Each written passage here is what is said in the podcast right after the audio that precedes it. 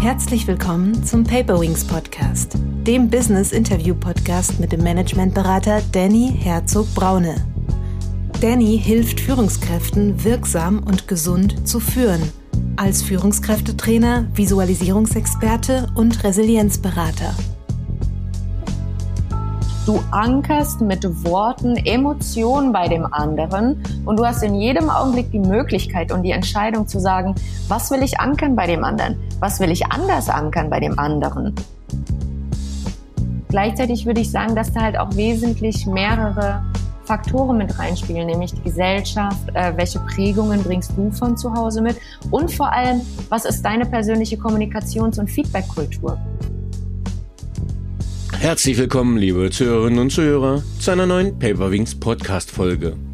Heute geht es um das Thema, wie gelingt die erfolgreiche Kommunikation zwischen Mann und Frau?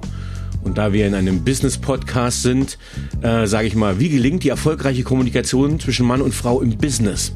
Für diese Folge habe ich die Master-Coachin und Beziehungsexpertin Lina Fusesi eingeladen. Den Namen habe ich nicht richtig ausgesprochen, das habe ich vorher geklärt. Ähm, aber sie wird es auch nochmal korrigieren in ihrer Vorstellung.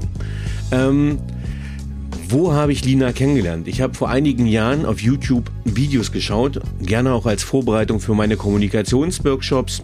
Und zwar waren die von Fabian Brendel. Und da war immer äh, sehr offensichtlich eine sehr charmante Begleitung und Co-Darstellerin, die assistiert hat. Und zwar war das die bezaubernde Lina. Ähm, irgendwann gab es mal ein äh, plötzlich ein Video, was äh, mich sehr, sehr berührt hat und sehr nachhaltig berührt hat. Da wird Lina auch nochmal was zu erzählen. Äh, und dieses Video hatte sich ja emotional, ich sage mal, tief bei mir verankert und aus unterschiedlichen oder einer sehr klaren Gründen ähm, gab es diese Videoreihe dann nicht mehr und das war auch der Anlass dieses Videos. Dann habe ich sie ja sehr lange überhaupt nicht mehr irgendwo gesehen oder wahrgenommen. Und während meiner Ausbildung zum systemischen Coach sehe ich plötzlich ein Übungs- und Lehrvideo von Marcel Hübenthal, der ja auch schon mal in diesem Podcast war und auch in unserem Buch mitgeschrieben hat, was Führung heute wirklich braucht. Und plötzlich saß Lina ihm gegenüber da und ich war so ein bisschen, ja, geflasht weil so ein bisschen die verankerten Emotionen wieder hochkommen aus dem, was ich vorher alles gesehen hatte und war dann einfach neugierig, was sie jetzt so macht und äh, wo sie sich rumtreibt. Äh, bin auch sehr schnell fündig geworden im Internet, weil sie einen sehr starken Social Media Auftritt hat äh, und habe dann den Kontakt gesucht, weil die Expertise, die ich damals mir quasi über die Videos abgerufen habe, äh, dann bei ihr wiederentdeckt habe, auch so was Beziehungscoaching, was Mann und Frau Themen betrifft und wollte sie einfach in meinen Podcast holen. Ähm, und ich habe sie auch gebeten, sich mal ein bisschen ausführlicher und länger vorzustellen. Also erstmal herzlich willkommen, liebe Lina. vielen, vielen Dank. Dankeschön für die Einladung und ich freue mich riesig, hier bei dir im Podcast zu sein. Ja, äh, wir haben schon ein bisschen, äh, ich nenne es jetzt mal, äh, Vorgeplänkel gehabt. Ähm, wir gehen gar nicht so weit da mehr rein. Ich freue mich auch riesig. Ähm, würdest du dich bitte mit eigenen Worten vorstellen und uns sagen, wie du der Mensch wurdest, der du heute bist? Sehr gerne. Okay, also mein Name ist Füseshi Linda. Ähm, das können außer die Ungarn vielleicht noch die Finnen, die anderen Nationen nicht unbedingt äh, komplett korrekt aussprechen. Das ist auch fein. Deswegen werde ich mit Doppel-N geschrieben. Meine Mutter hat sich gewünscht, dass ich auf Deutsch Lina heiße und nicht Lina, so wie sie im Ungarischen Toni heißt und nicht Toni. Leider gibt's da aber sprachliche Diskrepanzen. Ich möchte nicht Lina genannt werden. Da geht's bei mir einen Rücken hoch. Deswegen einfach sehr, sehr, sehr gerne Lina per Du. Da bin ich total happy mit. Und zwar kommen wir da auch schon zu den ersten wichtigen Punkten, wie ich der Mensch geworden bin, wer ich heute bin. Ich bin mehrsprachig groß geworden. Beide meiner Eltern kommen aus Ungarn. Ich bin in Deutschland geboren und auch zur Schule gegangen. Gleichzeitig bin ich fürs Abitur und für meinen ersten Bachelor nach England. Also ich habe ähm, wichtige, wichtige Jahre meines Lebens in Cambridge und in London verbracht mit meiner Zwillingsschwester. Und deswegen ähm, darf ich mich jetzt konzentrieren, rein Deutsch zu sprechen und nicht Denglisch reinzuhauen, was aber möglicherweise passieren könnte. Und äh, Ungarisch habe ich mir fürs Deutsche schon abtrainiert. Also das sollte fein sein. Daher auch so ein bisschen dieses, ähm, wie ich aussehe. Ich sehe nicht typisch osteuropäisch aus. Ich sehe auch nicht deutsch aus. Ich weiß mittlerweile jetzt als äh, 30-jährige Frau, dass ich ähm, eine Ausstrahlung habe, dass ich Menschen gefalle oder dass ich in irgendeiner Form anziehe oder ausstrahle, was untypisch ist. Ich, ich ähm, führe das immer wieder darauf zurück, dass ich halt sehr viel Kultur und sehr viel Leben in mir trage, was sich auch äußerlich äh, bei mir sehen lässt. So. Und als ich aus Stimmt. England ja, ich habe ich bringe halt auch vom Aussehen her ein Temperament mit. Ähm, das ist nicht entweder oder, sondern es ist sowohl als auch. Ich bin von einem äh, starken, sehr herzlichen, sehr liebevollen, dominanten Vater erzogen worden und habe diese männliche Dominanz in mir ähm, und habe eine weibliche, sanfte Mutter, die ähm, zu dem ich später erst kommen durfte. Also ich bin sehr stark, sehr dominant erzogen worden und die letzten Jahre bin ich mit sehr viel Liebe. Also was ich damit meine ist die maskuline und die feminine Energie, nicht von wegen hart oder nicht hart, gar nicht, sondern eben dieses Maskuline und Feminine und dieses Feminine, was heute so viele bei mir bewundern und sagen, ja, Lina war schon immer so, ist doch klar, dass es für sie leicht ist. Nein, war nicht immer so, es war nicht immer leicht, ich durfte mir das erarbeiten.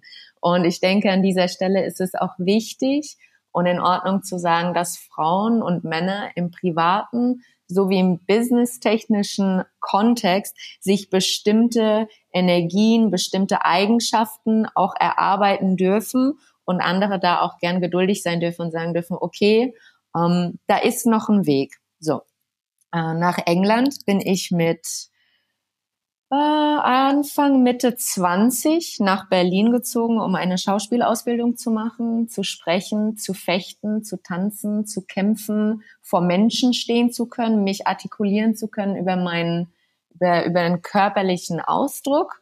Das hat auch geklappt. Das hat mir sehr viel Spaß gemacht. Ich habe Rollen auch fürs Fernsehen bekommen, übers Fechten. Ich habe vor allem Synchronsprechen gemacht, auch für einen äh, großen Netflix-Film, der eben auf Englisch und auf Ungarisch lief, nämlich über den Regisseur Curtis.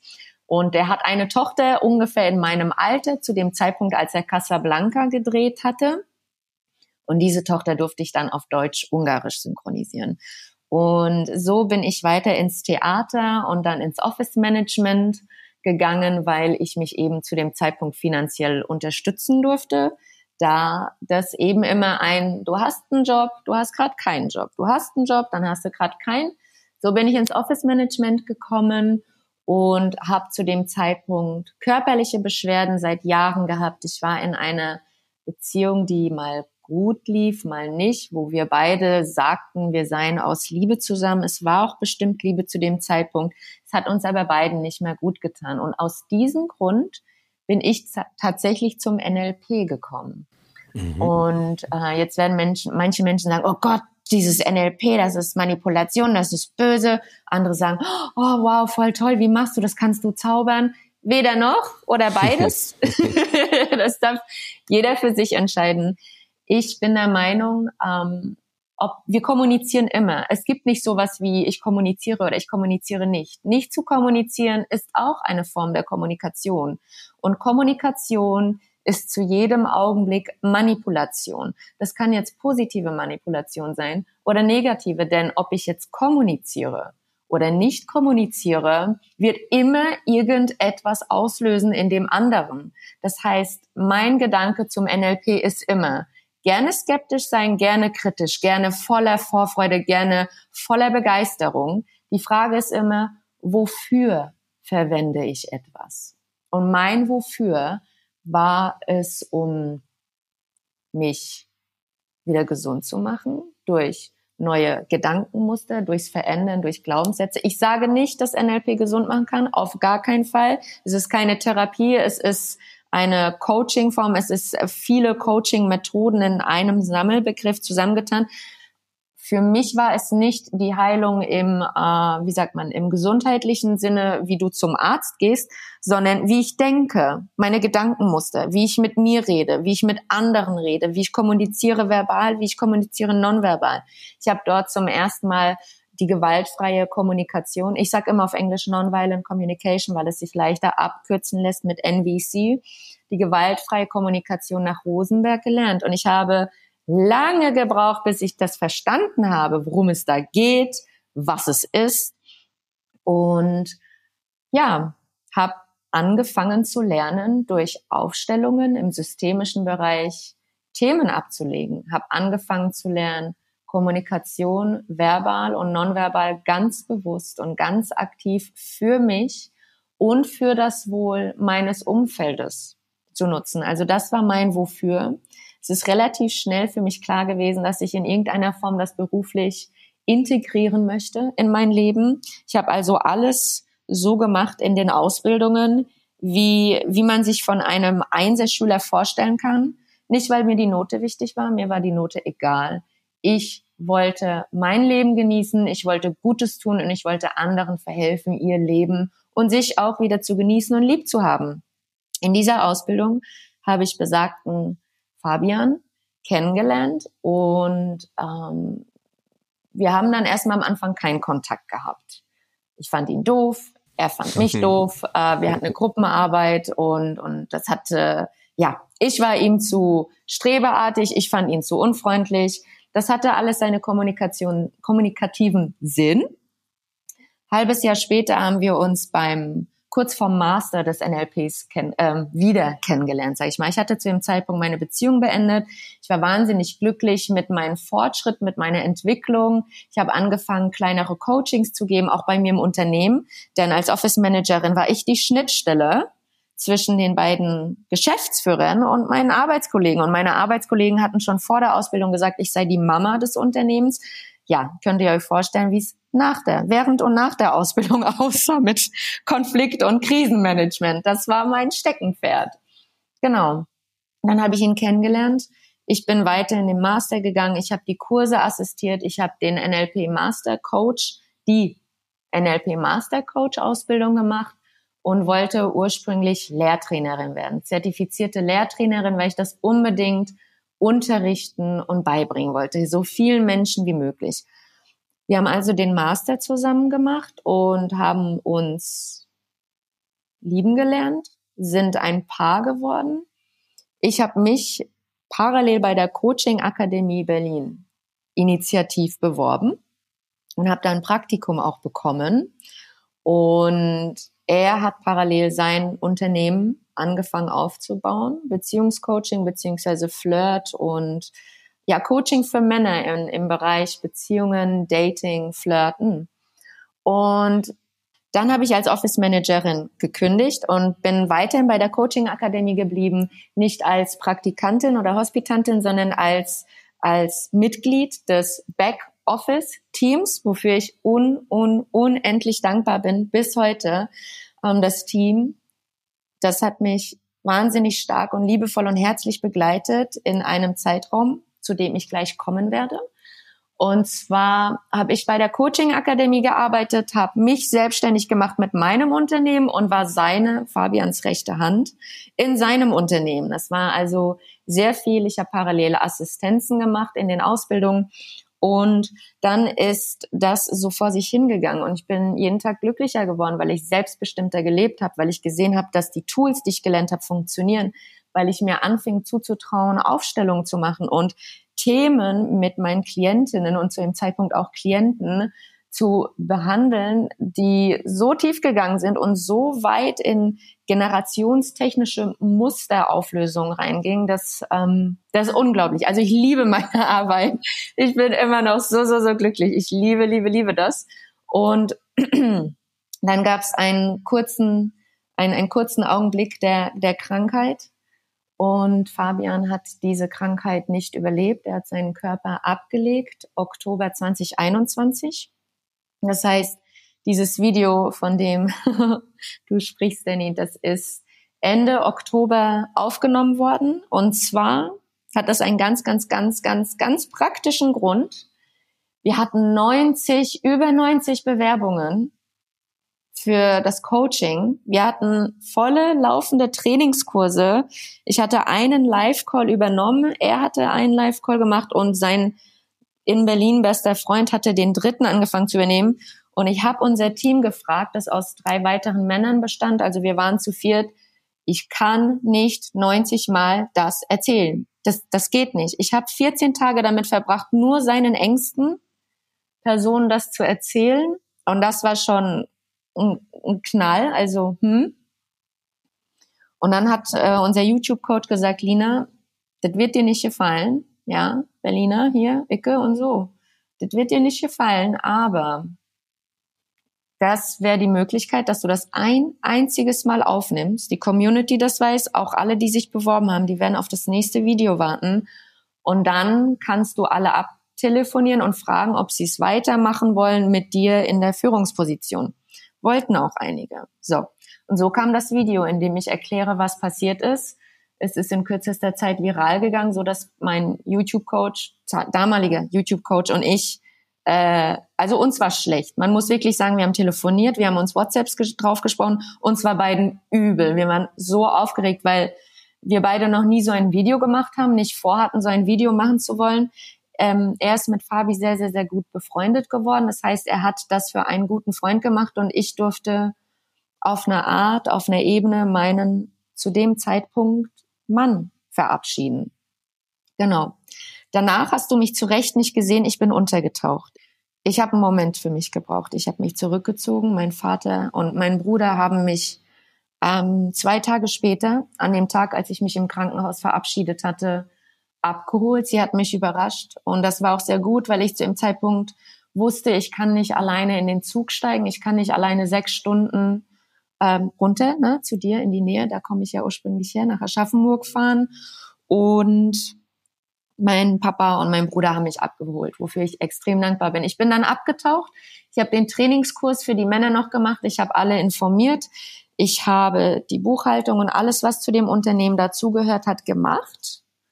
Und ja, habe mich erstmal fürs Erste verabschiedet, offiziell aus Social Media und habe geguckt, was bei mir dran ist. Im Januar habe ich dann angefangen, wieder mein Unternehmen mehr aufzubauen, ins Visier zu nehmen, weil ich seines aus verschiedensten Gründen, über die ich hier auch nicht reden möchte, da können wir gerne in privaten 1 und 1 Coachings drüber reden. Das ist Teil meiner Geschichte. Ich möchte aber respektvoll mit allen Beteiligten umgehen. Deswegen rede ich darüber im öffentlichen Rahmen nicht. Ähm, durfte ich das gehen lassen? Ich durfte es abgeben oder zurückgeben oder geben. Punkt. und mich auf meins konzentrieren, das ich ja auch parallel geführt hatte. Und so kam es eben, dass ähm, ich für diese Zeit, für diese sechs Monate, die ich bei der Coaching Akademie gearbeitet habe und mir wirklich diese Auszeit nehmen durfte und alle entweder wahnsinnig liebevolle, herzliche, respektvolle Nachrichten mir geschrieben haben oder gar nicht auf, auf, auf auf, ähm, auf Wunsch.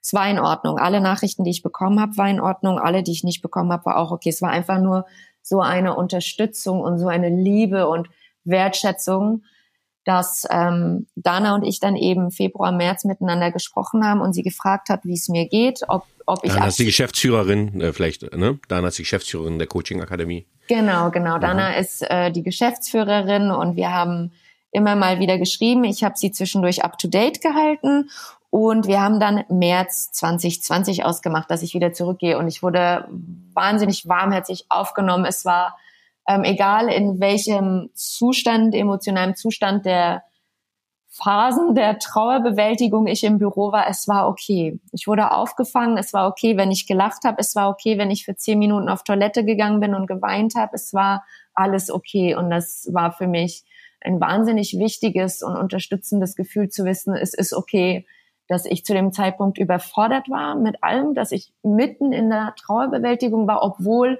schon in Anführungszeichen, das weiß jeder, der jemanden hat gehen lassen dürfen, ja, sechs Monate sind nicht viel. Sechs Monate sind viel für manche Sachen, für andere Sachen nicht. Genau. Und so bin ich halt heute an den Punkt gekommen, an dem ich bin, indem ich parallel mein Unternehmen weiter aufgebaut habe.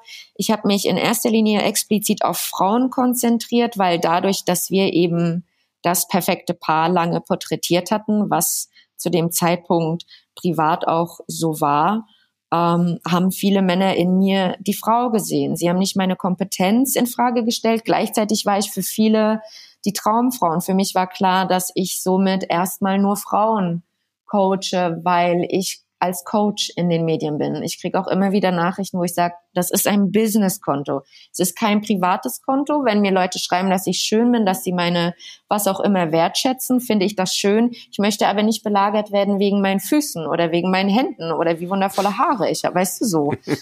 ja, ja, ja, das ist äh, wirklich passiert. Das äh, passiert gar nicht so un unhäufig. So, Genau, und parallel habe ich dann bei der Coaching-Akademie gearbeitet, weiterhin auf, auf Rechnung. Also auch da, das ist äh, Teil meiner selbstständigen Arbeit gewesen. Ich habe im Marketing unterstützt. Ich habe die ähm, Evening-Scheinabende ähm, immer wieder assistiert, wenn ich in Berlin war. Und habe parallel mein Unternehmen aufgebaut, das monatlich jetzt vier, fünfstellig ist und zwar regelmäßig seit über einem Jahr, was für viele wahnsinnig... Äh, überraschend oder auch, auch interessant ist, weil die meisten Coaches, wenn sie Coaches werden, erstmal gucken dürfen, wie können sie denn nur damit Geld verdienen. Und ich habe das wundervolle Glück und die harte Arbeit dahinter und den Erfolg, like meine Fähigkeiten haben die richtigen Menschen zum richtigen Zeitpunkt mit dem richtigen Coaching getroffen und ich darf davon leben. Ich darf nur das machen. Ich habe mich mittlerweile ähm, aus dem beruflichen Kontext von der Coaching Akademie verabschiedet. Ich habe privat noch Kontakt mit der ein oder anderen Person. Ich werde da auch immer wieder mal zu den Events hingehen und auch mal einen Evening-Schein besuchen, wenn ich in Berlin bin. Der Kontakt ist da. Gleichzeitig liegt der Fokus ausschließlich auf meinem Unternehmen, so wie mhm. es jetzt ist. Ich habe eine Assistentin, die mich auch unterstützt, also die wundervolle Nina, die greift mir mit allem unter die Arme, die ist da. Ich mache das nicht ganz alleine. Ich darf also nicht nur Leadership und Führungskräfte und Teams auch bei meinen Klienten coachen, sondern ich darf selber eine Leadership, äh, eine Führungskraft sein, die das anwendet und ich darf das in meinem Leben, in meinem Business mit meinen Mitarbeitenden und auch mit meinen Klienten immer wieder trainieren mhm. und auch selber beibringen. Und deswegen, ja, ich mache in erster Linie B2C, also ich coache Privatpersonen, in erster Linie Frauen. Gleichzeitig sind jetzt auch ein, zwei Männer bei mir im Coaching, weil ihre Frauen bei mir im Coaching sind oder weil es um eine andere Frau geht im Dating-beziehungstechnischen Kontext und das okay ist.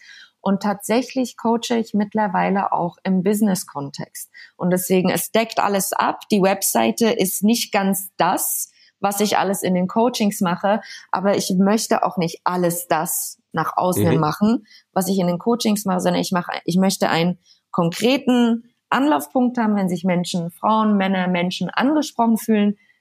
Come to me, I'm happily open, über, über alles zu sprechen, über Fra also Fragen zu beantworten und dann gucken wir, was tatsächlich dran ist und was wichtig mhm. ist. Danke, Lina. Du hast ganz viele ja, wichtige Punkte in der Einleitung äh, gegeben. Ähm, zur Transparenz für den geschulten Paperwings Podcast-Hörer. Ähm, ich habe Lina einfach auch mal gebeten, so ein bisschen längeres Intro zu machen zur Vorstellung der Person, weil ich sie mit ihrer Vita sehr spannend fand und auch quasi, wie wir uns jetzt in Vorbereitung auf diesen Podcast getroffen haben. Ähm, und was mich so ein bisschen bewegt in diesen, äh, in den Business-Seiten, ich, äh, ihr werdet das äh, in den Podcast-Folgen auch immer gehört haben. Wir hatten letztens Una Hawk Straddern vom Zukunftsinstitut, wo es um Gender Shift geht.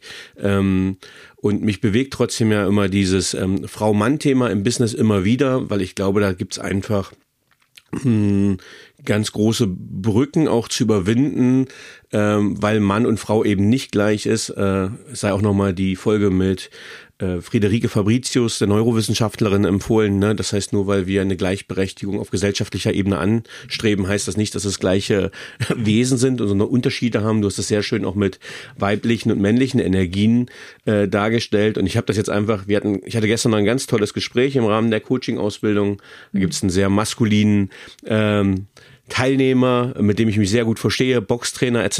Und gleichzeitig war eine Kita-Leiterin da, wo sie gedacht hat, wir verstehen uns nicht, weil wir uns die ganze Zeit so ein bisschen angedisst haben, sage ich mal, äh, um mir dann zu erklären, dass das eigentlich eine Art, ja, im männlichen Kreis eher so eine liebevolle äh, Art der Kommunikation ist, die nach außen schroff und hart wird. Ähm, und das aber da einfach ganz offensichtlich, und wir waren jetzt alle deutlich über 30, quasi immer noch Missverständnisse gibt. Mhm. Ähm, und wenn man sich im Coachingkreis bewegt, wo es eine sehr achtsame Sprache ist, äh, dann ist die sehr behutsam und würde aber auf anderen Kreisen, wo ich zum Beispiel bin ja regelmäßig bei der Bundeswehr auf Führungskräftetrainings, das überhaupt nicht verstanden werden würde, diese Sprache. Und wiederum, wenn ich die Bundeswehrsprache spreche, die sehr kurz, hart militärisch ist, äh, aber auch wiederum nicht hart ist, weil es eine funktionale Sprache ist, wenn man sie kennt. Äh, und da kommt es immer zu Missverständnissen. Und deswegen für den Zuhörer die Zuhörerin, deswegen finde ich äh, Lina so spannend, und vielleicht auch noch mal äh, zu den Videos von Fabian, was fand ich da so toll? Ähm, das ist, ich sag mal ganz bewusst, es war nicht so ein Hook-Upper, äh, so der sagt, wie, äh, ne, wie kriege ich die Frau rum, sondern es ging mehr so um achtsame ähm, Kommunikation. Aber vielleicht kannst du mich da auch noch mal ein bisschen, kannst das ein bisschen ausbauen, wie er, was das Credo dahinter war, denn das war eben die Art und Weise, die mir an seinen Videos gefallen hatte. Mhm, mhm. Ja, sehr gerne. Also ich finde es das interessant, dass du das sagst, weil zu dem Zeitpunkt, als ich ihn kennengelernt habe, kam er aus dem Pickup. und deswegen war das für mich auch ein absolutes No-Go. Like, nein, nein, nein, nein, nein. Und als ich ihn dann zum Master kennengelernt habe, zum zweiten Mal, war das kein Pickup mehr. Er hat mir von seinen Coachings erzählt als Supervision. Wir haben uns gegenseitig Supervisionen gegeben ähm, wie er auf welche Frage reagiert oder worauf er achtet. Und er hat mir von Aufstellungen erzählt, die er in der Ausbildung schon gemacht hatte und ich noch machen würde und lernen würde. Und ich habe gemerkt, Moment mal, der Mann, der, der, der arbeitet mit Mustern von, von ähm, von den Eltern, die mitgegeben wurden oder äh, Großeltern, gesellschaftliche Muster, die aufgebrochen werden durften, Glaubenssätze, die abgelegt werden durften. Und ich habe urplötzlich gemerkt, der macht Beziehungscoaching. Mein Bezug zu mir, mein Bezug zu meinen Gedanken, mein Bezug zu meinen Gefühlen, zu meinen Mitmenschen, zu Sachen, die ich mag, die ich nicht mag, die ich toll finde. Und daraus haben sich diese Videos dann auch ergeben, wo es darum geht, dass du sehr wohl eine Verantwortung hast, was du sagst. Du hast nicht nur eine Verantwortung, sondern eine Auswirkung. Du ankerst mit Worten Emotionen bei dem anderen und du hast in jedem Augenblick die Möglichkeit und die Entscheidung zu sagen, was will ich ankern bei dem anderen? Was will ich anders ankern bei dem anderen? Und der andere hat natürlich auch die Verantwortung, wie verstehe ich das? Du weißt nie, auf welchen Trigger du bei dem anderen triffst oder nicht. Das heißt, es ging sehr viel um eine verspielte, leichte, bildhafte Nutzung der Sprache, damit beide eine gute Zeit haben, damit beide positive Erinnerungen ineinander wachrufen und das miteinander verbinden und daraus eben eine Basis des Kennenlernens und der Beziehung entstehen kann, wo man einfach auch wirklich eine schöne Zeit zusammen hat. Dating muss nicht immer schwer sein, sich kennenlernen, sich äh, zu fragen und zu antworten. Das muss nicht immer schwer sein. Das darf auch leicht sein. Das darf Spaß machen. Das darf eine liebevolle, verspielte Basis haben, weil die Schwere, die Themen, unsere Gedanken, unsere Hemmungen, unsere Blockaden, die kommen sowieso irgendwann dazu. Wir bringen alle unseren Rucksack mit, Frau, Mann, groß, klein, dies, das. Das kommt eh dazu. Es reicht, wenn es dazu kommt, wenn es soweit ist. Und diese Balance, eben diese Balance zu halten, wann gehe ich in welche Gesprächsführung und wann sage ich, oh, nee, Moment, das ist jetzt dran. Erzähl mir von deinem Trigger. Ich höre dir zu und ich zeige dir, dass ich dich halten kann, dass ich dir einen Rahmen geben kann, in dem du mir das erzählen kannst. Nicht im Coaching-Sinne, sondern wirklich wir auch als Privatperson. Frauen für Frauen, Männer für Männer, Frauen für Männer und Männer für Frauen. Alle. Das ist möglich. Mhm. Ähm was würdest du denn sagen? Welche typischen Kommunikationsunterschiede gibt es zwischen Männern und Frauen und wie kann man diese Unterschiede besser verstehen und auch für erfolgreiche Kommunikation? Ich meine jetzt nicht Dating, ich meine tatsächlich auch im, im Arbeitsalltag nutzen. Ne? Hm. Okay, also rein historisch gesehen, ich hole nur mal ganz kurz aus, weil Männer mit einer stark femininen Energie oder Frauen mit einer stark maskulinen Energie werden mir, würden mir an diesem Punkt widersprechen. I know, ich weiß, alles gut. So, rein historisch gesehen, ähm, von der Entwicklung seit Tausenden von Jahren, haben wir Frauen eine Veranlagung, mehr zu schnacken. Und hier und das und hm. Und das ist auch schön. Ich liebe das. Ich bin zum Beispiel so eine harte Schnackertante. Halleluja. Und ich stehe mittlerweile dazu. Gleichzeitig weiß ich bei meiner Assistentin, wenn ich schnack, schnack, schnack, schnack, schnack, schnack, schnack, das geht doch nicht. Das kann ich doch nicht machen. Ich bin Führungskraft. Machst du bitte das? Diese Aufgabe ist wichtig, die ist dringend, also bitte die wichtige bis hm. morgen um 18 Uhr. Mein Fokus liegt darauf, den Rest lasse ich dir. Bring gerne deine Kreativität mit rein. Ich habe dafür ganz klare, prägnante, präzise Sätze. So.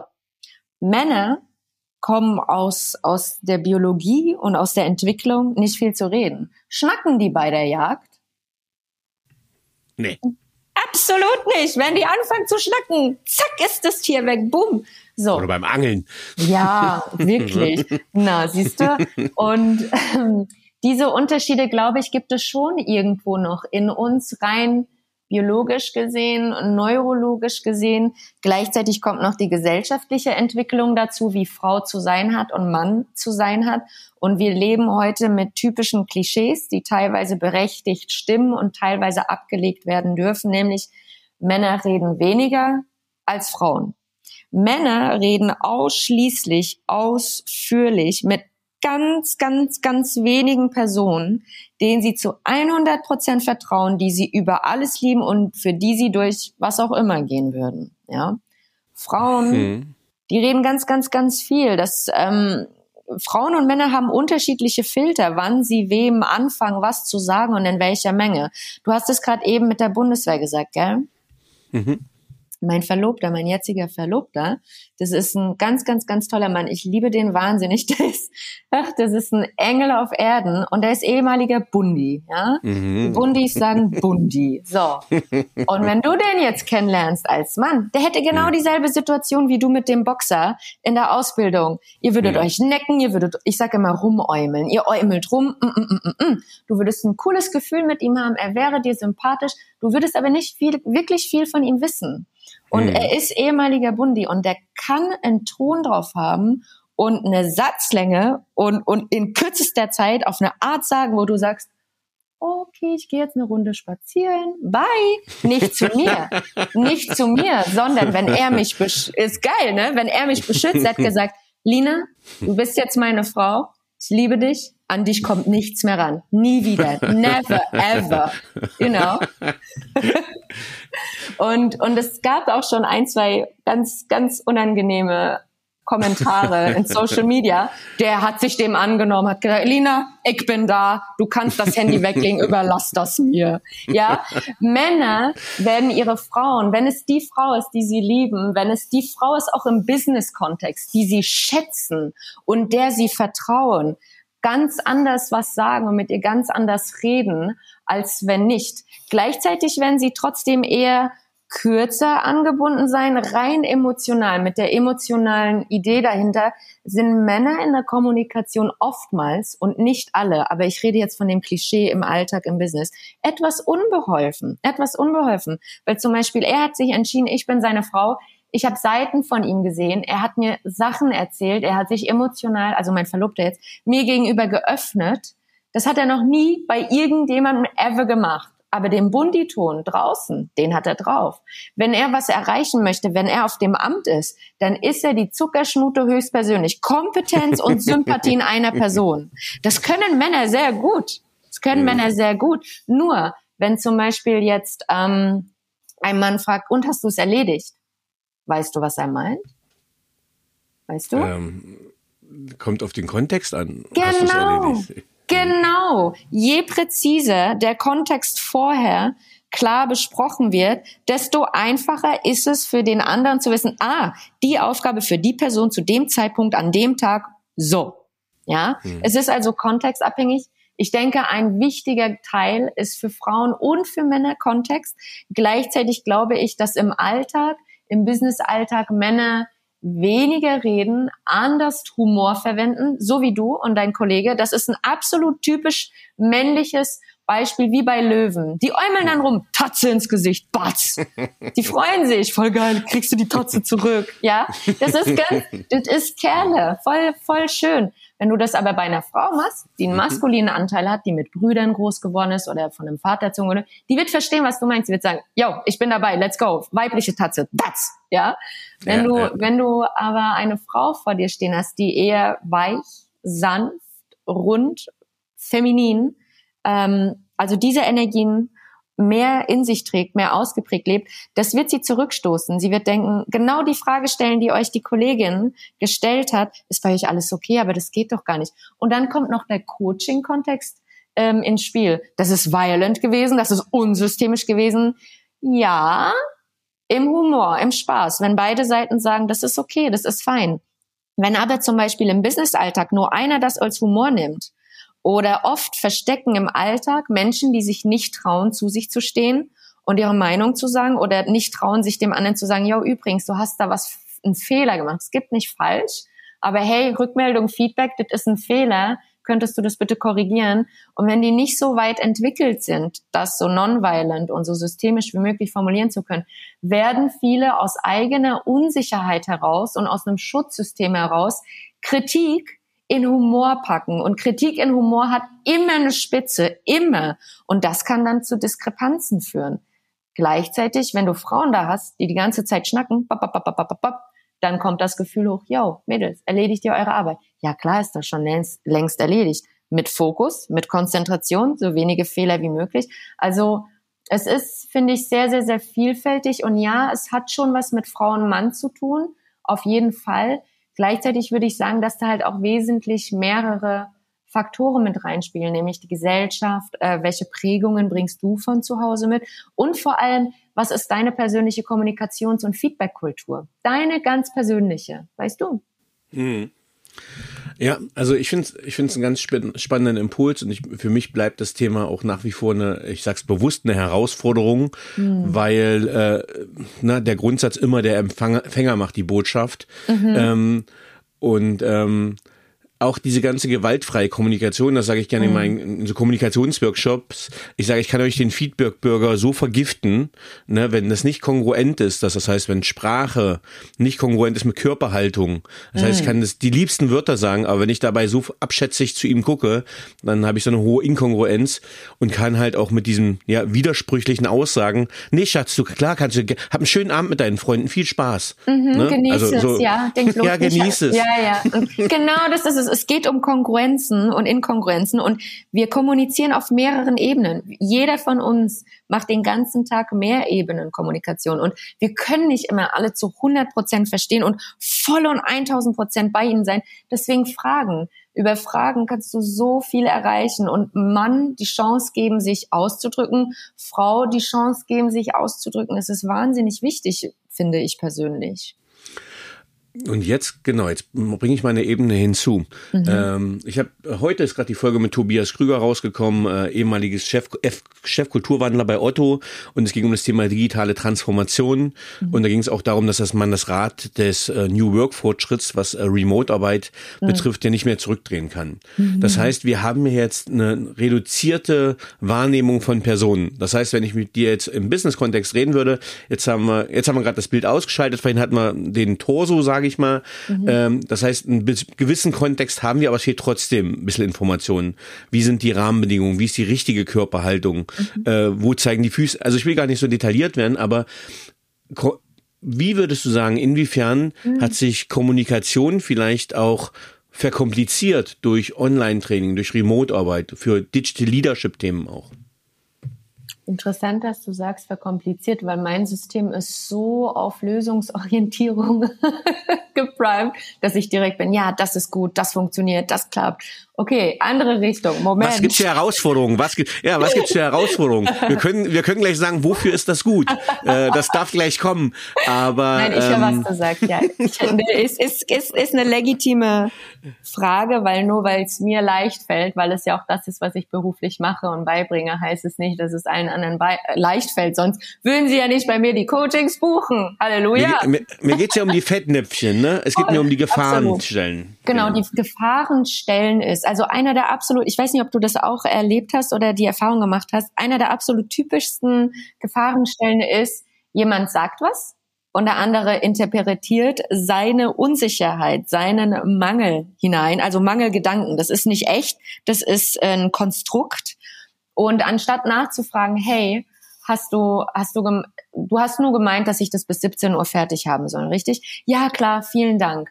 Erstens sagen die meisten nicht ganz klar und prägnant ja oder nein, sondern mhm. sie wabern dann rum, auch Männer, mhm. um, um äh, kommuniz zu kommunizieren. Sie füllen die Stille mit leerer Kommunikation. Das ist eine Gefahrenstelle. Mhm. Und anstatt dann ganz prägnant äh, zu sagen, danke, die meisten Menschen, entschuldige bitte, in meiner Erfahrung sagen die meisten Menschen zu selten zu wenig Danke. Ganz einfach. Man muss mhm. es nicht übertreiben, man muss nicht den ganzen Tag wie eine Dankbarkeitssäule durch das Leben laufen. Ich mache das schon, mir macht es Spaß. Ich äh, lebe dadurch besser, ich erhalte dadurch so viel mehr Liebe, Vertrauen, Mut und Dankbarkeit, dass ich sage, wow, ich sehe aber auch je nachdem, an, an welchem Punkt der Reise diese Person ist, kannst du den damit nicht überschütten, weil es teilweise auch zumachen kann. Also eine Balance finden. Okay, das heißt, es ist erstens immer eine Balance. Wie viel sage ich Danke und Bitte und wie viel sage ich ganz prägnant klare Sätze? Ja, 17 Uhr. Der andere weiß das, aber zu sagen, ja, 17 Uhr, vielen Dank. Das reicht doch schon. So. Und ähm, das sind so zwei, drei Punkte. Dann eben diese Interpretationen, diese Missinterpretationen, dass ähm, der andere nur gesagt hat, bis 17 Uhr fertig, Dankeschön. Und die andere, ja, mag der mich jetzt nicht mehr, habe ich was falsch gemacht? Der sagt doch sonst immer, hi, liebe, hi, liebe Ines, ähm, würdest du das bitte bis 17 Uhr machen? Das ist mir wichtig. Alles klar. Mhm. Und jetzt mhm. hat er nur zwei Sätze gesagt, irgendwas muss. Ne? Also anstatt nachzufragen, hey, ist alles okay, bist du nur gerade in Eile? Ähm, oder irgendeine andere Frage zu stellen. Also lieber einmal öfter fragen, anstatt anzunehmen, weil wenn du anfängst, was Negatives anzunehmen, fängst du das im Körper auch an auszustrahlen. Und obwohl mhm. du dich das nächste Mal zusammenreißen willst, wirst du das nächste Mal aus Versehen sagen, ja, ist fertig, wie du wolltest, 17 Uhr. Und dann denkt mhm. der andere, Hä, was ist mit ihr los? Ist doch super, dass es um 17 Uhr jetzt fertig geworden ist. Also ähm, anstatt emotional sich in irgendwas hineinzureden, hineinzufühlen, drüber sprechen, den anderen gegebenenfalls auch fragen. Ich finde halt, dass solche Konfliktgespräche nicht immer 30 Minuten oder neun Stunden dauern müssen. Die können auch vier Sätze. Bam, bam, bam, bam. Okay, alles cool, vielen Dank, danke dir, danke mir. Ähm, Verständnis und Geduld einander entgegenbringen, finde ich wahnsinnig wichtig. Und, und, und daraus gibt sich, ergibt sich eben diese, diese Wertschätzung, dass wir sehr wohl anerkennen, dass jeder ganz anders kommuniziert dass wir das über den Computer, so wie jetzt du und ich sehen uns jetzt nicht. Ich habe keine Ahnung, wie du da sitzt. Hm. Ich höre deinen Atem, ich höre deine Stimme. Davon kann ich ganz gut kalibrieren, in welcher Körperhaltung mhm. du da sitzt. Das können aber die meisten nicht. Die meisten haben das nicht so gelernt wie ich. Die können das nicht kalibrieren.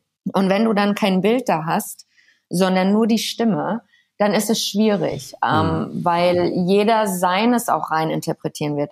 Dann wiederum hast du die Körpersprache dazu im Video. Das ist aber anders, als sich zu umarmen oder sich die Hand zu geben. Das heißt, wir dürfen im Digitalen digitale Rituale neu erschaffen und gestalten zusammen, die diese Verbindlichkeit, diesen Kundenservice, dieses Vertrauen, diese Kompetenz miteinander untermauert, die dem digitalen Zeitfenster entspricht. Und das darf, das darf sehr wohl passieren. Ne? Lina, vielen, vielen Dank für deine Ausführungen.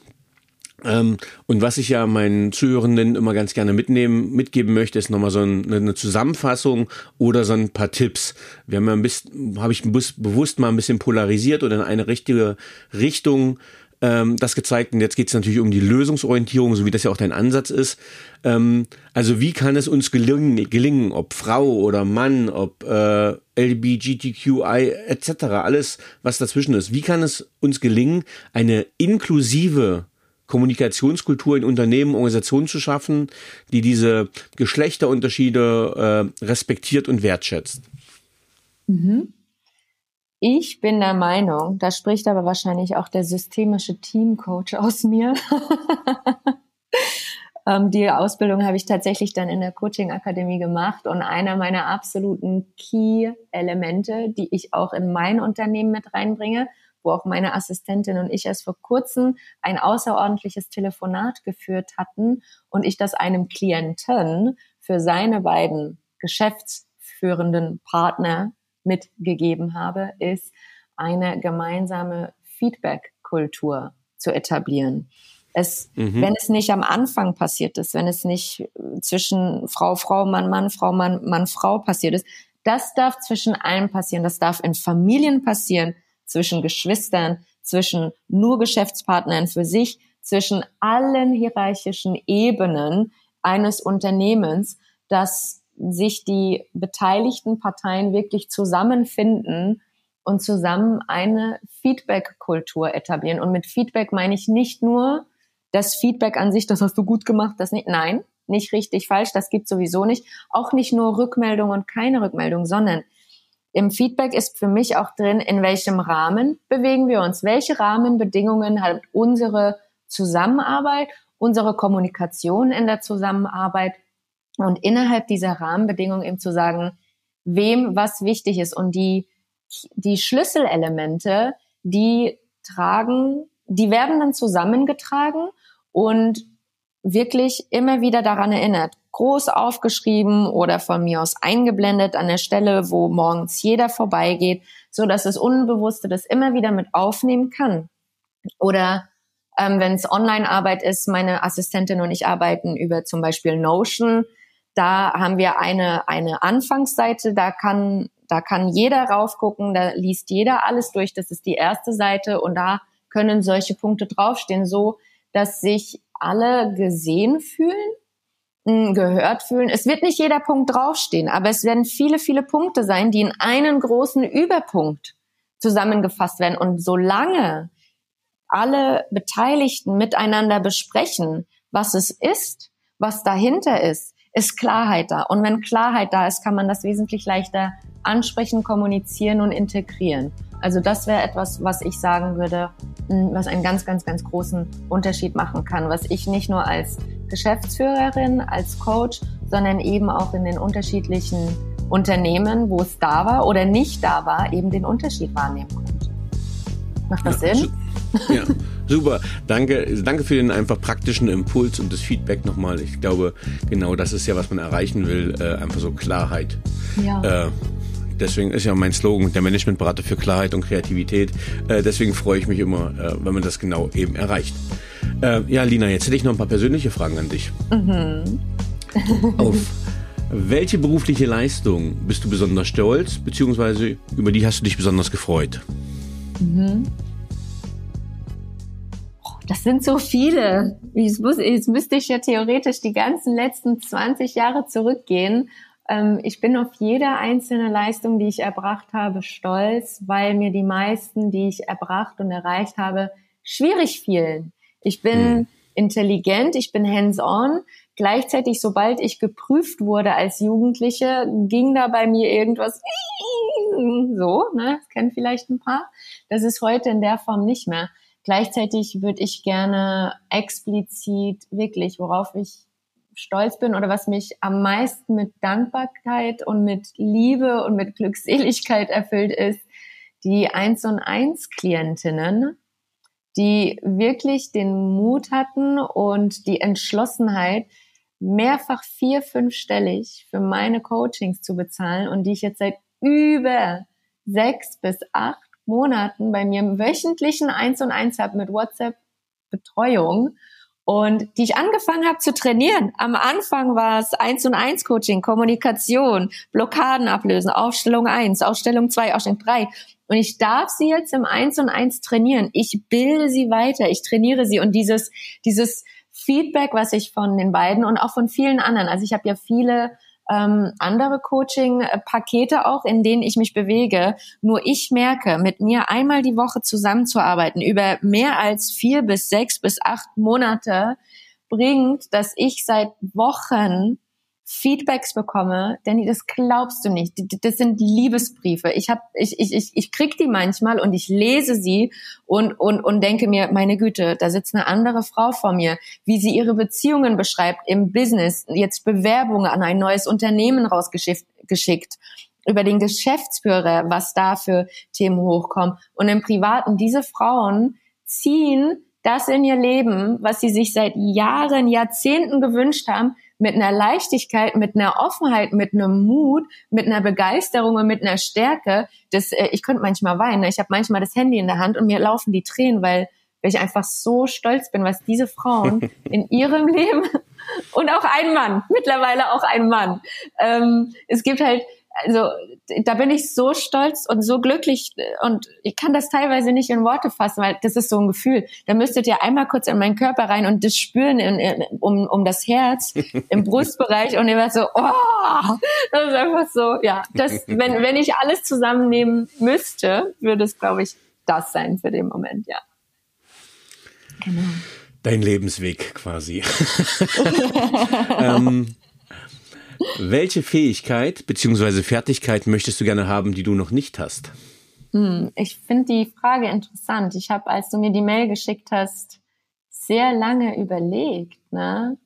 weil mit aller Bescheidenheit und aller Zurückhaltung, ich kann wahnsinnig viel, wahnsinnig gut, weil ich sehr, sehr, sehr gut lernen kann, weil es mir Spaß macht. Und ich habe echt überlegt, was ich äh, können will, weil alles, was ich können wollte, da bin ich auf dem Weg. Ich bin im Prozess und es geht nicht mit Knopfdruck. Und wenn ich jetzt sofort alles loslassen könnte, sofort immer auf Knopfdruck das, würde ich das dann wertschätzen? Weißt du, wie ich meine? Oder wertschätzen? Ja, dann wäre es keine Errungenschaft.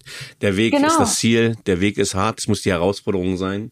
Ist ja. es dann genau die Liebe, die ich für mich aufbaue und die Wertschätzung und die Geduld, dass es eben ein Prozess war, was ich dann auch anderen weitergeben kann. Also wenn, wenn, wenn es denn so sein sollte, dass ich eine Antwort darauf gebe, würde ich jetzt fast sogar was ganz vielleicht lächerliches sagen, aber es ist geduldig sein. Geduldig mit mir und geduldig mit anderen, weil das übe ich jetzt sowieso. Und wenn ich geduldig mit mir und mit anderen bin, dann bringe ich noch mehr das rein, was ich jetzt schon tue. Und das geht, und, und dafür wäre ich auch mit Knopfdruck so wahnsinnig dankbar. Weißt du, wie ich meine? Hm. Hm.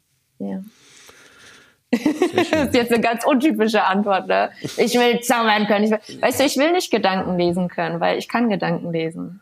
Das, äh, meine Klientinnen schreiben mir immer wieder, Lina, warum passt dein Post schon wieder exakt zu meinem Thema, sei, obwohl wir seit einer Woche nicht miteinander gesprochen haben und auch im Eins und Eins. Ganz oft meine, ich habe ein paar Klientinnen, die sagen zu mir, Lina, ich habe dir die Frage nicht gestellt. Wie kommst du da auf mir exakt auf die Frage, die ich dir nicht gestellt habe, sondern gerade noch in meinem Kopf formulieren wollte, dass du mir darauf eine äh, perfekte Antwort gegeben hast. Also irgendwie, ich habe dafür ein Gefühl für Verbalität, für Nonverbalität beim anderen sein, wirklich da sein. Deswegen, das würde ich gar nicht unbedingt können wollen. Und fliegen ist jetzt auch nicht so ganz meins, muss ich sagen. weißt du, wie ich meine? Okay. Das war jetzt so ein Spiel. Das ist jetzt im Spiel gemeint, obviously. Ja, klar. Ähm, welche drei Bücher haben dich am meisten geprägt bzw. beeinflusst? Hm. Müssen es Business-Coaching-Bücher sein? Oder, nein, oder überhaupt. Nein, nein, like, nein, nein. Der, heute wurde Thomas Mann genannt, äh, aber alle Bücher von Thomas Mann. Äh, oh, nein, das ist nur eine Orientierung. Äh, eine Orientierung. Okay, okay, okay. Mm, also meine absolute Nummer eins mit Abstand seit 20 Jahren sind 80 Prozent, weil die neuesten kenne ich nicht, 80 Prozent, also ungefähr zehn Bücher von Erik Emanuel Schmidt. Der hat mir im Internat, als ich zehn war, bin ich ins Internat gekommen. Der, seine Bücher haben mir geholfen, das Internat zu überleben. Und wenn ich überleben meine, meine ich das physisch tatsächlich mit aller Liebe und Respekt. Ich habe zweimal in meinem Leben einen Punkt gehabt, wo ich gesagt habe, so, lege ich jetzt meinen Körper ab oder nicht? Und äh, seine Bücher, die Dame, äh, Oscar und die Dame in Rose, äh, Noah, wie, wie war das? Die Kinder von Noah? Nee, das kriege ich nicht mehr ganz zusammen. Monsieur Ibrahim und die Blumen des Koran. Für alle Beziehungen und Kommunikation, das ist absolut genial. Kleine Eheverbrechen. Kleine Eheverbrechen ist für jegliche Art der Kommunikation und wie was missverstanden und um äh, formuliert werden kann, bewusst, unbewusst, direkt, indirekt, absolut genial. Das ist der Knaller. Ich liebe dieses Buch. So, aber das ist jetzt ein Autor. Nee, jetzt habe ich ja zehn, ich habe ja schon Das, drei das Bücher habe ich mir mal ne? notiert. Das, das, das habe ich mir mal kurz notiert. Ich bin ja seit 20 Jahren mit meiner Frau zusammen. Von daher Ja. äh, klingt das nach einer interessanten Oh. Lektüre. Wenn du das liest, gib mir mal bitte Feedback danach. Gib mir mal bitte Feedback, wie du es fandest, weil ich feier. Ich lese das alle paar Jahre durch und ich sitze jedes Mal da und habe einfach Tränen in den Augen, weil ich feier das. Da ist, da ist alles drin. Ich sag's dir, da ist für Kommunikation, da ist und für Beziehungen. Ähm, klar ist es kleine Ehe, also Eheverbrechen, aber da kannst du so viel mit rausnehmen für diese alltäglichen kleinen Business. Äh, Kommunikationskonflikte, weil the theoretisch sind die Kommunikationskonflikte, die wir auf Arbeit im Alltag haben, ja nur eine Erweiterung von dem, was wir in uns tragen, was wir auch zu Hause machen oder mitbekommen haben oder uns fehlt. Ja. Du siehst, ich bin, ich bin begeistert. Ich liebe die Bücher. Ich habe ich hab's, ich hab's gerade ich hab's ja gerade in meinen Warenkorb gelegt und hätte jetzt noch zwei Minuten weitererzählt, wäre ich auch schon im Checkout-Prozess gewesen. Ah, voll geil, voll Okay. geil. Ähm, ansonsten, ich habe früher sehr viel durch Schauspiel und durch Theaterwissenschaften habe ich sehr viele Bücher im Bereich ähm, Schauspiel und Theaterwissenschaften und Filmgeschichte gelesen. Da wüsste ich jetzt gar nicht unbedingt, wen ich nennen würde, sondern einfach nur wirklich dieses Kulturelle, wie unterschiedliche Kulturen zu unterschiedliche Zeiten unterschiedliche Wertesysteme und Regeln und Normen hatten, einfach dieses Bewusstsein dafür zu haben. Und ich habe ja in England Politik studiert. Ne? Ich habe ja internationale Beziehungen und Politik studiert Mhm. und da habe ich auch ganz viele Bücher zu Psychologie und zu Menschenrechte auch lesen dürfen. Deswegen, ich finde das total schwierig, ähm, da einen Autor noch rauszusuchen, zu finden. Tatsächlich ähm, würde ich sagen, wenn es Richtung Coaching geht, liebe ich die roten Bücher, die von Ted James zum Beispiel Timeline oder ähm, von Bandler und Grinder, die verschiedenen ähm, Formate und woher das kommt und wie sie es aufgebaut haben. Das ist so eher dann berufstechnisch. Ich glaube aber für viele, die das nicht in erster Linie praktisch lernen, ähm, finde ich schwierig. Ich bin der Meinung, die meisten NLP-Bücher, die sind so geschrieben, dass du die halt wirklich gut verstehst oder dass sie cool sind, wenn du vorher das praktische Wissen hast. Deswegen die meisten habe ich gar nicht gelesen, muss ich ehrlicherweise sagen, weil ich will es anwenden können. Ich will es nicht kennen können, ich will es wissen und machen können. Weißt du, wie ich meine?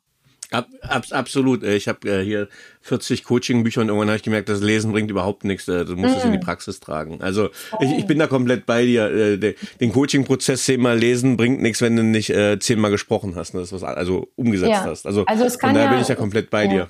Voll, es kann eine Kombi sein, aber halt eben eine Kombi. Wissen ist nur sinnvoll, wenn es angewandtes Wissen ist. Sonst ist es nur der erste Schritt, nämlich Bewusstsein. Und Bewusstsein reicht dir nur für den ersten Schritt. Für den weiteren brauchst du mehr. Genau. Also ich muss mich wieder kürzer fassen. Wir sind ja in der Endphase hier eigentlich im Podcast. Sorry. Ähm, ähm, was waren die drei einflussreichsten Erkenntnisse, die deine berufliche Entwicklung bestimmten? Drei einflussreichsten Erkenntnisse, die meine berufliche. Mhm. Mhm. Hm. Jeder Mensch ist wertvoll. Und das sage ich, weil ich war früher pessimistisch und ich war sehr bewertend und sehr verurteilend und das ist sie wahnsinnig, wahnsinnig gewandelt und die Arbeit, die ich heute so mache, könnte ich nicht machen, wenn ich nicht davon ausgehen würde, jeder Mensch ist wertvoll. Mm, Der zweite Punkt ist, was du vorhin gesagt hast, ich arbeite damit nonstop. Der Empfänger entscheidet über die Bedeutung der Botschaft. Gleichzeitig habe ich eine Verantwortung als Sender, dass, wie ich das formuliere. Ich denke, dass der Satz schon wichtig ist mit der Botschaft. Ich glaube aber auch, dass es wichtig ist, dass wir ein Bewusstsein dafür schaffen, dass ich schon sehr wohl eine Verantwortung habe, wie ich das formuliere, was ich sage. Und erst ab einem bestimmten Punkt der Strecke ist das der Verantwortungsbereich der anderen Person. Und das meine ich privat sowie ähm, beruflich, also für jegliche Kommunikation in jeglicher Beziehung. Mm, Das dritte, da muss ich jetzt mal kurz überlegen. Das dritte. Ist eine Mischung. Das ist eine Mischung. Das äh, eine ist Carpe Diem. Damit hat unser Vater uns erzogen und großgezogen. Carpe Diem. Und das andere ist, werde der du bist. Wir sind alle schon das, was wir sind. Wir dürfen nur den Zugang zu uns finden und noch mehr oder wieder oder überhaupt die der werden, der die wir sind. Ach, I love it. Ja, yeah, that's it, I think. Also ich könnte jetzt noch 30 sagen, weil ich es liebe, mit Grundhaltung zu arbeiten. Ähm, und für den Moment sind das die vier, dreieinhalb, vier. Ähm, keine Ahnung. Ja, ich würde sagen, kann schon sein, dass ich morgen ja. was anderes sagen würde, aber jetzt in diesem Moment, in der Emotionalität, würde ich das jetzt mitgeben gerne. Wir nehmen das mit. Wenn du mit einer historischen oder lebendigen Persönlichkeit einen gemeinsamen Abend verbringen könntest, mit wem würdest du es gerne tun und warum? Ja, das ist halt äh, seit zehn Jahren Erik Emanuel Schmidt. Ne? Ich habe dem damals auch eine E-Mail geschickt über seine Assistenz oder was auch immer da. Nicht Kundenservice, wie nennt man das? Schnucke die Bub. So, ähm, Erik Emanuel Schmidt. ja, genau, genau, Gut. dieses virtuelle. Ist natürlich nie angekommen, wahrscheinlich, oder ist angekommen und ist sonst wo gelandet. Ähm, das ist jetzt ja auch schon über zehn Jahre her, muss man gestehen. So, ähm, Erik Emanuel Schmidt oder Coco Chanel. Aber eher Erik Emanuel Schmidt, weil ich ihn fragen wollen würde, woher er die Liebe, dieses Vertrauen, diese Gnade, diese Menschlichkeit in seinen Büchern, für seine Figuren, für seine Geschichten nimmt, woher das bei ihm kommt, wie er dazu kommt und was ihm wichtig ist, worauf er achtet. Und ich würde ihn ganz, ganz, ganz viele Fragen zur Menschlichkeit fragen. Wirklich. Ich finde, das ist einer der menschlichsten Wesen und Energien, die ich in Filmen, Musik, Büchern, ähm, die ich bis heute so empfinde. Das ist der Wahnsinn. Seitdem ich elf bin. Ja, war. War Vergangenheit. ja. Na, bei Jungs ist, Jungs werden nur sieben und dann wachsen sie noch, dann äh, du bist dann. Fakten, Fakten. Dein Spaß, Gottes Willen.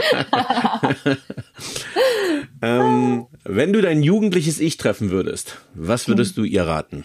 Mhm, mhm, mhm. Ich würde dir sagen, mein Schatz, ich liebe dich. Du bist das Wertvollste, was es auf der Welt gibt. Du bist genug. Du bist nicht nur gut genug, du bist genug, du bist wertvoll. Gib Acht auf dich. Und ja, genieß das Leben. Glaub an dich und vertraue dir, dass du die Entscheidung für dich triffst, die zu deinem für dich besten Leben führen, dass du auch genießen darfst. That's it, ja. Ja, das klingt nach viel Reflexion mit innerer Kindarbeit gerade. Mhm, äh, ich, ich gefühlt ja. rausgehört. ähm, yeah. Sehr schön. Die ähm, Arbeit, die ich mit meinen Klienten mache, habe ich vorher gemacht. Ich habe sehr, sehr, sehr viel gearbeitet. Ich mache kein Format, was ich nicht von beiden Seiten, von drei Seiten kenne. Als Coach, als Klient, als Beobachter. Ja. Merkt man. Äh, in den Antworten. Aha. Was möchtest du am Ende was möchtest du am Ende deines Lebens von dir sagen können, erreicht zu haben? Ich würde sagen, ich habe mein Bestes gegeben, Beziehungen im privaten sowie im beruflichen Kontext liebevoll, wertschätzen, spaßig, also es darf auch Spaß machen, so gestaltet zu haben, dass es mehr glückliche Familien mit Kindern gibt, mehr glückliche Geschäftsführer mit ihren Partnern und den Mitarbeitenden und dass es wirklich so eine eine Transformation in der Kommunikation miteinander und wie wir Beziehungen miteinander aufbauen, nachhaltig aufbauen, dass es das gab und gibt, dass ich mein Bestes gegeben habe und es wirklich gut gemacht habe. Ja. Mhm. Hast du ein Lebensmotto und wenn ja, wie lautet es? ich habe ganz viele Lebensmottos. Da muss ich auch wieder in meiner Kiste suchen. Welches Lebensmotto gebe ich heute mit? Nee, ich glaube, ich bleib wirklich bei dem Werde, der du bist. Also das ist etwas, egal welcher Grundsatz, egal welche Stimmung, welche Laune ich habe, dieses Werde, der du bist, habe ich das erste Mal mit 21 in einem Film gesehen. Ich habe Rotz und Wasser geheult. Ich war fix und foxy. Ich habe meinen Papa angerufen, habe gesagt, mein Papa, was stimmt mit meinem Leben nicht? Ich kann nicht mehr. Wer bin ich? Und ich habe diese Formulierung nicht verstanden. Ich so, Papa, wie kann man sein? Wie kann man der werden, der man ist, wenn man der doch schon ist? Wie soll man das dann werden? Ich habe acht Jahre gebraucht.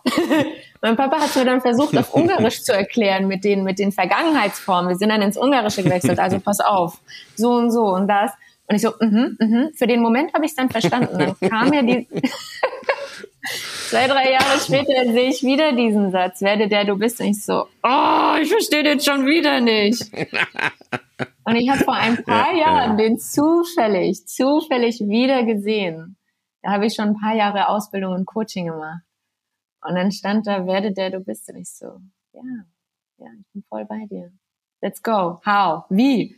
Und es hat Klick gemacht. Ich habe acht bis neun Jahre gebraucht, dass dieser Satz Klick macht.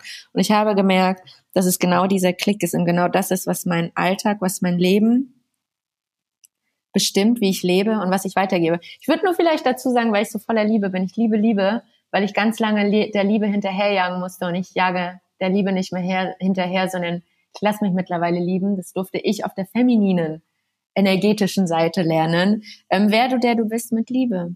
Es darf liebevoll passieren, es darf geduldig passieren, es darf seinen Moment nehmen, es ist okay, du bist es wert, der zu werden, der du bist, in deinem Tempo, in deiner Zeit.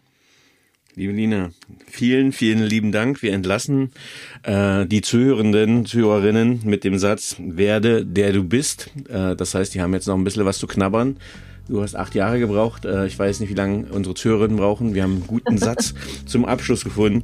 Vielen, vielen lieben Dank für ja dieses fachkundige, offene, herzliche und bereichernde Gespräch, dass du meine Wünsche und Erwartungen an dieses Gespräch weitaus noch übertroffen hast. Ich habe mich sehr gefreut. Ich hoffe, den Zuhörerinnen geht's genauso. Vielen lieben Dank, dass du Gast im Paperwings Podcast warst. Vielen, vielen herzlichen Dank. Ich danke dir von ganzem Herzen. Hat mir sehr viel Spaß gemacht. Du bist ein toller Host. Danke für diese wundervollen, differenzierten Fragen und danke, dass ich hier sein durfte und auch an die Zuhörer und Zuhörerinnen. Dankeschön.